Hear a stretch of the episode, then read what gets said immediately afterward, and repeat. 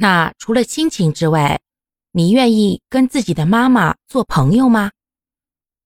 你觉得自己可以跟妈妈无话不谈，像朋友一样的玩耍和相处吗？可能上了一定年纪的人跟父母之间的关系呢，相对会比较拘谨严肃。除了关心一些日常的身体健康之类的问题呢，有些话呀好像聊不出口。毕竟他们从小受到的教育啊，就是父母是长辈，要尊敬，要孝顺。而在生长过程当中呢，因为年代的关系，可能他们小的时候，一家人都在为了温饱问题而努力。对于精神层面的。亲密感呀，或者说是跟父母的相互交流呀，往往会欠缺了一些。